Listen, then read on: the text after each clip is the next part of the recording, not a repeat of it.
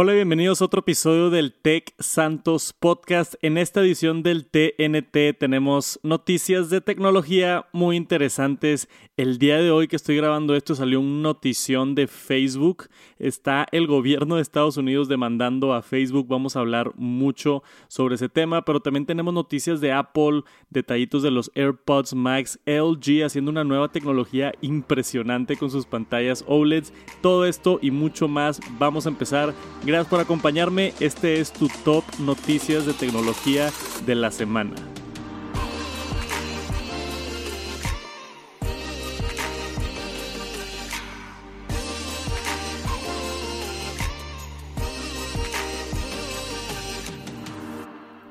Y primero que nada tenemos este notición. El gobierno de Estados Unidos, el FTC, para ser más específico, el Federal Trade Commission, acaba de meter un par de demandas a Facebook.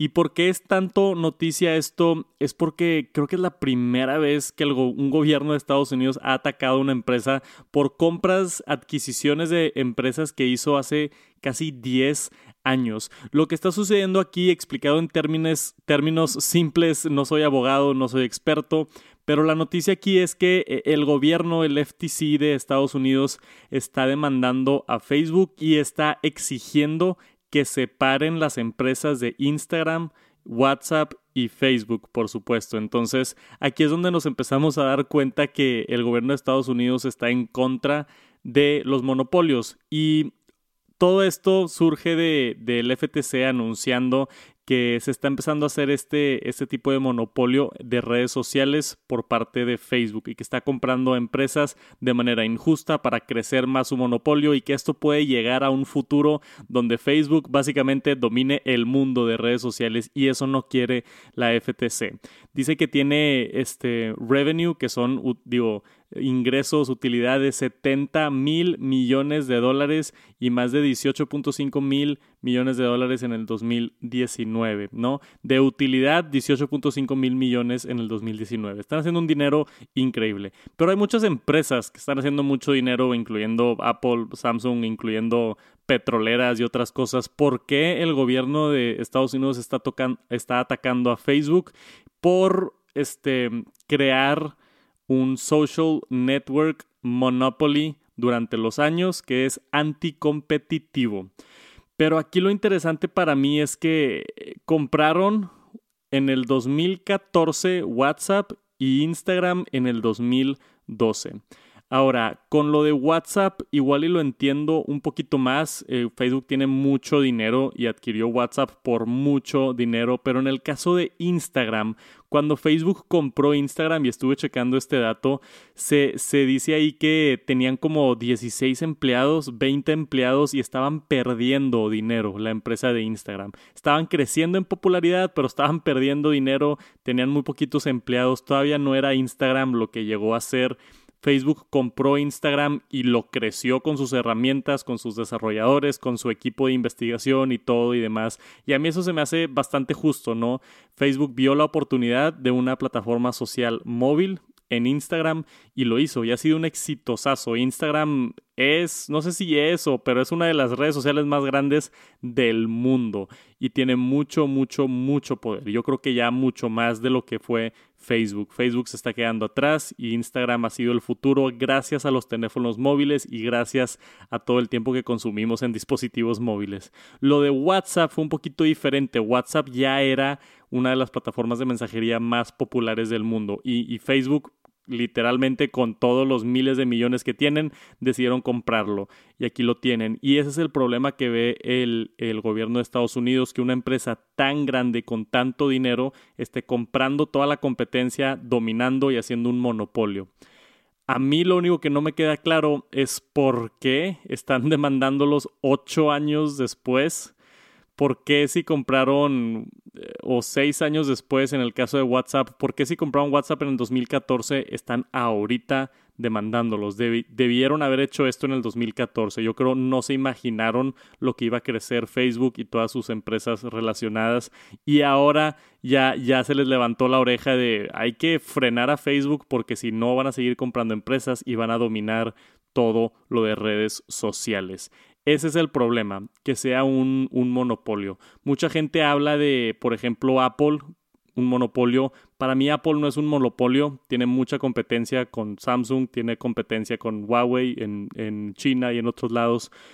Apple sí, hace muchísimo dinero y tiene muchos clientes, pero no es un monopolio. Apple no está comprando. Es como si Apple mañana compra Samsung y luego compra Huawei y luego compra Oppo y OnePlus y luego eh, ese es el tipo de casos donde te das cuenta que se está empezando a hacer un, un, monopolio, que es básicamente lo que estaba haciendo Facebook al estar comprando otras redes sociales. Y hasta ahorita no sabemos qué va a pasar, solamente salió la noticia de, del gobierno de Estados Unidos atacando a Facebook por sus tendencias monopolísticas, pero vamos a ver qué sucede. Se me hace bien interesante este caso. Yo creo que va a ser una pelea legal de muchos años y vamos a ver qué pasa, a ver si tenemos actualizaciones por ahorita. Que tiemble Facebook porque el gobierno de Estados Unidos va tras ellos con estas demandas y vamos a ver qué pasa. Y después tenemos una noticia interesante sobre Apple y su proyecto secreto de estar desarrollando carros eléctricos, carros inteligentes o al menos estar desarrollando software para habilitar carros inteligentes. Hemos tenido desde hace como dos, tres años para acá así eh, pistas, pequeñas pistas del futuro Apple Car en el que están trabajando. Hubo, creo que fue el año pasado que Apple contrató varias de la gente de Tesla y, pues es obvio que están trabajando en esto debido a todas las pistas que hemos estado viendo. Esta noticia que salió diciembre 9 solamente agregando a esas pistas de que Apple está evidentemente trabajando en un carro o al menos en un pedazo de software para un carro inteligente. Se descubrió que están hablando con, con, distribuidores de automotriz, están hablando también con TSMC, que es el que, el que manufactura los, los procesadores de Apple, y están trabajando en un procesador para carros self-driving, para carros que se manejan solos. Entonces, están desarrollando los procesadores. Ya sabemos que Apple hace muy buenos procesadores en el iPhone y ahora muy buenos procesadores en la Mac. Están desarrollando un procesador específicamente para carros y se ve a través de, lo que están haciendo con, con TSMC allá en, China con la manufactura. Pero eh, la, la, empresa está, digo, bueno, la plataforma esta DigiTimes está, está diciendo que Apple también está estableciendo una empresa, una fábrica aquí en Estados Unidos, donde va a ser la producción de la tecnología para el futuro del Apple Car.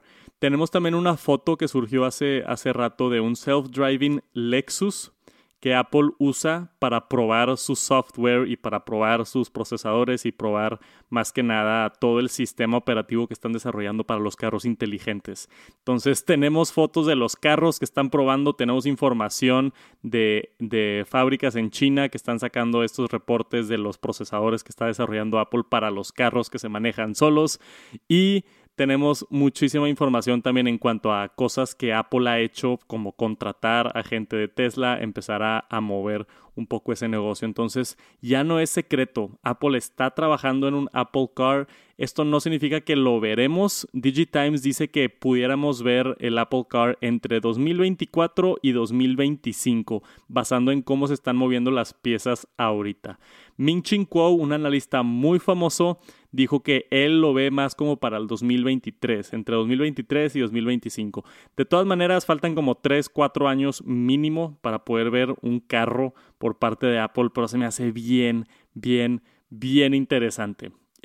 y no va a ser como cuando salen los AirPods y los compro para la reseña. Yo creo que el Apple Car sí va a ser de los carros más caros, no, no sé no, no quiero ni imaginarme el precio de un carro de Apple, pero voy a hacer todo lo posible para conseguirlo y hacerle una reseña. Esperemos que en el 2024-2025 me haya ido bien y tenga dinero suficiente para poder comprarme el carro de Apple. Se me hace ridículo nada más pensar en un carro de Apple, pero está sucediendo y va a suceder. No sabemos cuándo, probablemente en 4 o 5 años, pero prepárense, porque van a salir así noticias pequeñas sobre el futuro Apple Car. Y tenemos un dato interesante de los AirPods Max, que por cierto están completamente agotados hasta marzo del 2021. Si tú entras a la página de Apple en Estados Unidos, porque en México todavía no están disponibles, en la página de Estados Unidos de Apple ya te sale que se envían los AirPods Max dentro de 12 a 14 semanas. Entonces los tienes que comprar y te los dan en tres meses. Se agotó por completo el inventario. Supuestamente no había mucho inventario y Apple quería sacar el poco inventario que tenían antes de Navidad y ya se agotó por completo. Entonces si querían comprar estos AirPods Max, Lástima, se van a tener que esperar al menos unos 3, 4 meses. Yo sí logré comprarlos. Los compré, entré a la, a la, página de Estados Unidos y los pedí a Estados Unidos. Me llegan supuestamente diciembre 15, 16, pero necesito a alguien que me los traiga a Estados Unidos, a México y puede que me tarde un poquito más. Pero yo creo que en las siguientes 2, 3 semanas debería tener los AirPods Max, los quiero probar, les voy a hacer pruebas, los quiero comparar con los de Sony. Tengo muchos videos planeados alrededor de estos de estos audífonos que han tenido mucha crítica por ser caros. Pero ya hablé suficiente de ese tema en mi video de YouTube. Si no lo han visto, se lo recomiendo muchísimo, hablando sobre los AirPods Max en cuanto al lanzamiento oficial. Otra noticia que surgió de los AirPods Max es un usuario de Twitter que era un empleado de Apple y ya no es un empleado de Apple. Y lo que el tweet que mandó él dice aquí, ¿cómo se llama? Dave, que el último producto que tenía NDA que él había firmado ya salió y pone ahí la foto de AirPods Max. Y abajo de eso le pregunta, un cuate le pregunta por acá que cuándo fue que, que firmó el NDA y él dice hace como cuatro años, four years ago. Esto quiere decir que él estuvo trabajando en Apple cuando empezó el desarrollo de los AirPods Max y que fue hace cuatro años. Apple en el 2016 empezó la, al menos la investigación de los AirPods Max, toda la investigación, los sensores, el diseño, pruebas, software, todo lo que tienen que hacer para sacar un producto. Y se me hizo bien interesante ver esta nota porque no me hubiera imaginado que hubiera sido tanto tiempo. Se tardan cuatro años en desarrollar un producto así. Imagínate trabajar en Apple y, y estar trabajando en algo todas las piezas que se tienen que acomodar en cuanto a hardware, producción, logística, diseño, materiales, pruebas, todo lo que tienen que hacer para, para sacar un producto. Nosotros nada más lo vemos cuando sale, pero cuatro años de trabajo tuvo que hacer Apple para que nos den los AirPods Max. Se me hizo bien interesante ese dato. Y como dije, esperen videos pronto. Yo creo que en unas dos semanitas, tres semanitas tal vez, videos sobre los AirPods Max. Estoy emocionado por probarlos. Y después tenemos una noticia interesante en cuanto a desarrollo de tecnología. LG tiene esta visión con sus pantallas OLED donde las, las, han estado empezando a implementar en diferentes lugares y esto es lo más interesante que he visto en mucho tiempo. Me encanta ver este tipo de desarrollos de tecnología, aunque obviamente todavía no está a la venta en el mercado, se están haciendo estas pruebas, lo están desarrollando y tenemos por primera vez puertas de OLED. Entonces, ¿qué, ¿qué, es esto? Esto es la tecnología con pantallas de OLED transparentes que ya existen. De hecho, hay un par de teles, más que nada de China, teles que tienen pantallas transparentes OLED. Son, son píxeles transparentes que como saben, OLED se prende y se apaga cada píxel y pueden hacer este tipo de tecnología de tener una pantalla transparente. Obviamente es carísimo, todavía no está todavía no está al nivel mainstream, pero ya existe la tecnología de tener una pantalla transparente. LG lo ha llevado al siguiente nivel diciendo que está trabajando en puertas de esas automáticas de vidrio que se abren y se cierran, como las que ves en los supermercados o en aeropuertos. Aquí tenemos un par de fotos, si están viendo el video de YouTube. Y lo que hacen es que es una pantalla OLED. Todo el vidrio de la puerta es una pantalla OLED y puede mostrar diferentes anuncios. Entonces ahora hasta las puertas van a tener anuncios a través de estas pantallas OLED. Y esta noticia yo la vi y me acordó inmediatamente a, a Cyberpunk 2077, ¿no? Es el nuevo juego que acaba de salir, más o menos al futuro distópico que vamos a tener donde estén pantallas por absolutamente todos lados y las puertas van a tener pantallas, los espejos, los vidrios, los pisos, los techos, todo va a tener pantallas y todo va a estar bombardeado probablemente con anuncios. se me hace bien, bien interesante. No sé si quiero que todo tenga anuncios, pero creo que hay muchos usos también. Por ejemplo, acá en la foto arriba de la oficina, igual y tú puedes implementar esto en tu oficina y no poner anuncios, sino poner un diseño padre que se esté moviendo el vidrio, que se vea a través, que esté transparente, o poner el logotipo de la empresa, otro tipo de cosas. Pero pantallas OLED delgaditas, transparentes en vidrios y específicamente en puertas de vidrio. Se me hizo una tecnología bien interesante y se las quería compartir. Estoy bien emocionado por, por todo el futuro. Me, me encantaría poder ver 20 años adelante, 50 años adelante, cuando todas estas tecnologías ya sea lo normal cuando veas una ventana y veas, no sé, una interfase que te diga el clima la ventana porque tiene una pantalla integrada transparente.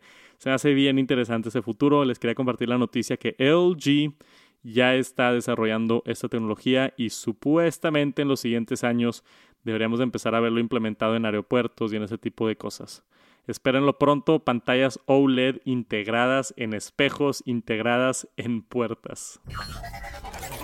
Y una noticia interesante de DJI, esta no me la esperaba, se filtró, todavía no se anuncia de manera oficial, pero se ha estado filtrando un nuevo dron de DJI y no es lo que te esperas. Yo, yo soy fanático de los drones de, de, DJI, para mí son los mejores drones en el mercado. El Mavic Mini está increíble, tuvimos recientemente el Mavic Mini 2 el Mavic Air 2, que es el, es el, que yo utilizo actualmente, es un increíble dron. La estabilización, la calidad de video, todos los componentes está muy, muy bien hecho. El software también, que es importantísimo en drones.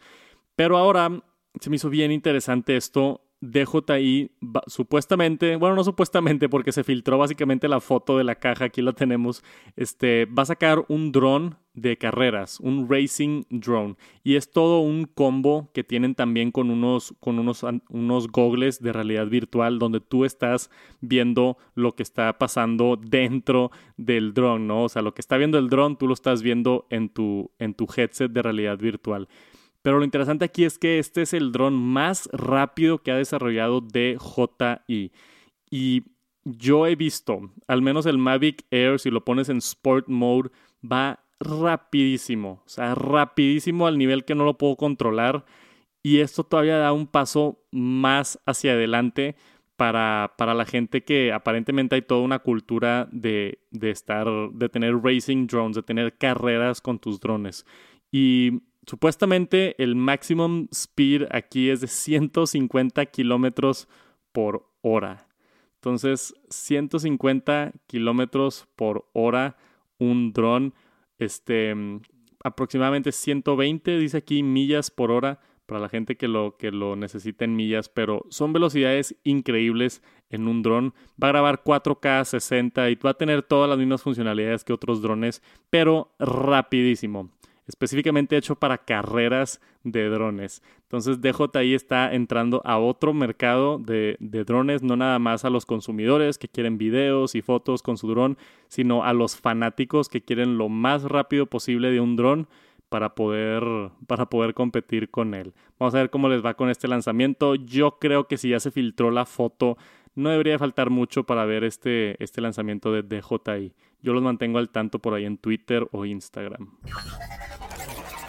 Y después tenemos un accesorio curioso para el Apple Watch. He visto este concepto muchas veces y esta es la primera vez que lo veo implementado y que lo venden. Se llama el Wrist Cam para el Apple Watch. Es una correa que tiene una cámara integrada. Más específicamente dos cámaras integradas en la correa. Pero se ve ridículo. Si están acá en el canal de Top Noticias Tech en YouTube, están viendo la fotografía. ¿Qué es eso? Es un, es un grosor increíble, se ve incómodo, se ve impráctico, pero ya vas a tener una cámara en tu muñeca si es que así lo quieres. Este, se me hace bien que hagan ese tipo de cosas. Los avances en tecnología obviamente no permiten tener una correa delgadita con una cámara integrada. Al menos alguien lo está haciendo, pero se ve ridículo. Tiene una cámara de 8 megapíxeles para capturar el mundo, una cámara que voltea hacia afuera y tiene una cámara selfie de 2 megapíxeles para, para poder tener videollamadas con tus familiares o amigos o no sé con quién quieras hablar por video a través de tu Apple Watch. Desafortunadamente no hay soporte para FaceTime en el Apple Watch, entonces tiene que ser a través de la aplicación de WristCam. Se puede, pero eso es otro paso extra. No funciona nativamente con FaceTime, no funciona nativamente con otras aplicaciones conocidas como Skype o lo que tú quieras. Tiene que ser a través de su propia aplicación porque no hay soporte para cámaras en el Apple Watch, al menos hasta ahorita. En algún futuro yo esperaría que Apple sí incluya una cámara pequeña en el Apple Watch. No pronto, igual en unos 2, 3, 4 años, pero hasta ahorita está esta solución de Wrist Cam si a alguien le interesa. Tienen cinco años desarrollando esto. Y me siento mal por decir que se ve súper feo, pero es que se ve ridículo. Yo no utilizaría esto, no sé quién utilizaría, esto, se me hace bien, bien diferente. Si están escuchando el podcast por allá en Spotify o Apple Podcast, por favor busquen una foto del wrist cam y díganme qué opinan. A mí no me gustó nada. Pero bueno, este, están avanzando, según ellos el futuro ya llegó con, la, con su wrist cam, pero a mí no me convence mucho. Voy a contactar a la empresa a ver si logro conseguir este accesorio, dudo, pero, pero me encantaría poder probarlo y hacer un video. Por ahorita, nada más les quería dar la noticia, ya tenemos una correa a la venta, cuesta 300 dólares y tiene dos cámaras integradas para el Apple Watch. Hay una empresa que se llama Aptera. Creo que se pronuncia Aptera. Y ahora ya está aceptando órdenes para su carro eléctrico. Es otra de esas empresas que pues quiere hacer la competencia a Tesla y a toda la, la, modernidad de tener carros eléctricos. Esta es una propuesta bien diferente y lo interesante de esta noticia o lo que me atrajo a mí a compartirles esta noticia es que supuestamente este carro nunca se tiene que cargar no tienes que cargar este carro. Es eléctrico y se carga solito a través de paneles solares. Entonces, ¿cómo funciona esto o cómo funciona esta propuesta de Aptera? Por cierto, Aptera no es una empresa de la que yo haya escuchado, haya escuchado antes, pero dice aquí que tenemos este que está prometiendo Aptera Long Range Solar Electric Vehicles. Tenemos aquí una fotografía de cómo se ve el el producto es un carro bien diferente, tiene tres llantas, dos enfrente y una en la parte de atrás. No sé por qué decidieron hacerlo de tres llantas, a mí me da más miedo el hecho de que tenga tres llantas, es menos estabilidad, se puede voltear más fácil. Hay muchos problemas por tener tres llantas, pero lo interesante es la tecnología. Todo el techo, todo el chasis está hecho de este, estas paneles solares que están absorbiendo energía y convirtiendo energía también a través de las llantas rotando y todo, todo para crear la experiencia o la expectativa al menos de no tener que cargar tu carro nunca. Ese es el sueño, yo creo, ¿no? Porque eh, están increíbles los Teslas y el carro eléctrico de BMW y hay muchas opciones este, de Ford también, hay muchas opciones muy buenas pero tienes que cargar el carro, todavía tienes que llegar a tu casa, conectarlo al menos cada dos días como si fuera un teléfono, conectarlo a la pared, que no es mucho problema, pero lo ideal sería no tener que cargarlo nunca. Para mí ese es el sueño en un smartphone, que, que se cargue el, eh, ¿cómo se dice? Inalámbricamente, pero no inalámbricamente como los de ahorita que lo pones en un cargador de QI, sino que entres a un cuarto y que se cargue inalámbricamente. Y así nunca tener que estar preocupado de cargar tu teléfono. Eso me encantaría, o alguna tecnología nueva de baterías que ya no necesitemos cargarlos todos los días. Y al igual con los carros, esta propuesta otra vez está empujando hacia adelante la industria con nuevas tecnologías. Se me hace ingeniosa la idea de tener paneles solares en el carro y que se cargue automáticamente. A mí me surgen dudas como, pues, que si estás en la cochera y no le está cayendo sol, no se va a cargar el carro, o que si es de noche, no se va a cargar el carro tampoco. Quedan muchas dudas por verse. Esto es solamente un concepto. Ahorita tienen un prototipo, pero están pidiendo dinero como para hacer el proyecto realidad. A mí honestamente no me da mucha confianza como para invertirle, pero si quieren, busquen Aptera, ya pueden reservar el suyo. Y supuestamente el precio va a estar, dice por acá, entre 25 mil dólares y 46 mil dólares. Yo creo, es un rango bastante grande. Yo creo que es dependiendo de, de la tecnología que tenga el carro. No sé. Pero 25 mil dólares no está nada mal. Está más barato que el Tesla Model 3. Pero esto no es un carro completo, como que de tres llantas, se ve extraño. No sé, está interesante. Vamos a ver qué sucede con esta empresa. Le seguimos echando el ojo a Aptera.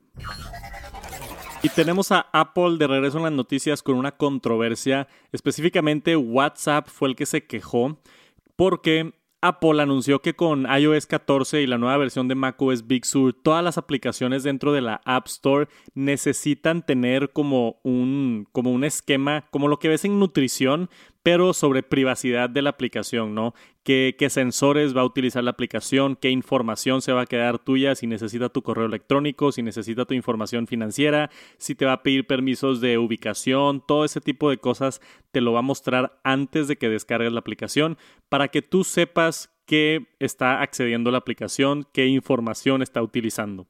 Y esto está excelente. Por parte de Apple siempre se ha enfocado mucho en la privacidad y qué bueno, tener un poquito más de transparencia porque hasta ahorita tú bajas una aplicación y no sabes si te está rastreando tu ubicación, no sabes si se está quedando tu información como tu edad o tu correo electrónico y esta es una manera bien clara y bien transparente de hacerlo. Tú antes de descargar la aplicación, todos los desarrolladores ahora están forzados a decirte qué información se están quedando y qué sensores del teléfono va a utilizar la aplicación. Pero WhatsApp salió bien enojado porque tienen varias restricciones que ellos piensan que gente se va a asustar cuando vean los cláusulas estas de privacidad, se van a asustar y van a tener menos descargas de WhatsApp y que no es justo porque iMessage o la aplicación que es competencia de WhatsApp, iMessage o se llama Messages, la aplicación de Apple, no, no tiene página en la App Store. Entonces, la aplicación de Messages está predescargada en un iPhone. Tú no puedes entrar a la App Store y descargar la aplicación de Messages. Entonces, no hay manera de que tú veas lo de privacidad. Entonces, aquí es donde WhatsApp se quejó, los de Facebook se quejaron y dijeron, ok, está bien anunciar todo lo de privacidad y ser transparente, pero ¿por qué Apple no le está mostrando a sus usuarios todo esto de la privacidad en sus aplicaciones que ya están descargadas? Apple contestó y dijo que, tienen toda la razón, que las aplicaciones de Apple y de terceros todas están bajo las mismas reglas y normas y aunque no tienen una página de descarga donde se puede mostrar la información de messages, lo hacen a través de la website. Entonces, eso fue la, como la solución que dieron, que en la página de apple.com va a venir todos esos como advertencias de privacidad de aplicaciones que ya están predescargadas en el iPhone estoy de acuerdo con, con, todo, pero también estoy de acuerdo con WhatsApp que pues no es justo si las aplicaciones que ya están descargadas en el iPhone no las cuestionamos, ¿no? Y es importante cuestionarlas también. Sabemos que Apple siempre ha sido un pionero en cuanto a privacidad y seguridad de la vida digital en dispositivos, pero no es no es lo más óptimo el mostrar información de unos y no de otras aplicaciones. Entonces, bien por Apple por mostrarlo, pero me gustaría que lo muestren más allá de solamente en su página web. Tener algún recado, igual y la primera vez que abres una aplicación, que te dé toda la información de lo que te está rastreando y los sensores que está utilizando. Esa es mi opinión al respecto, pero se me hizo interesante la, la noticia y para que chequen esos nuevos carteles que vienen en la App Store antes de descargar una aplicación que nos va a demostrar todo lo que está utilizando la aplicación. Y eso es todo. Hasta aquí el Top Noticias Tech de esta semana. Otra vez, muchísimas gracias por acompañarme. Espero lo hayan disfrutado. Si me quieren apoyar, me pueden dejar una reseña en Spotify o unas estrellitas por acá en Apple Podcast, donde sea que escuchen podcast. Les mando un saludote, que sigan teniendo un excelente día y nos vemos la siguiente semana otra vez con un TNT para compartirles las interesantes noticias en el mundo de tecnología. Por ahorita, Espero sigan teniendo un excelente día y nos vemos a la próxima. Peace.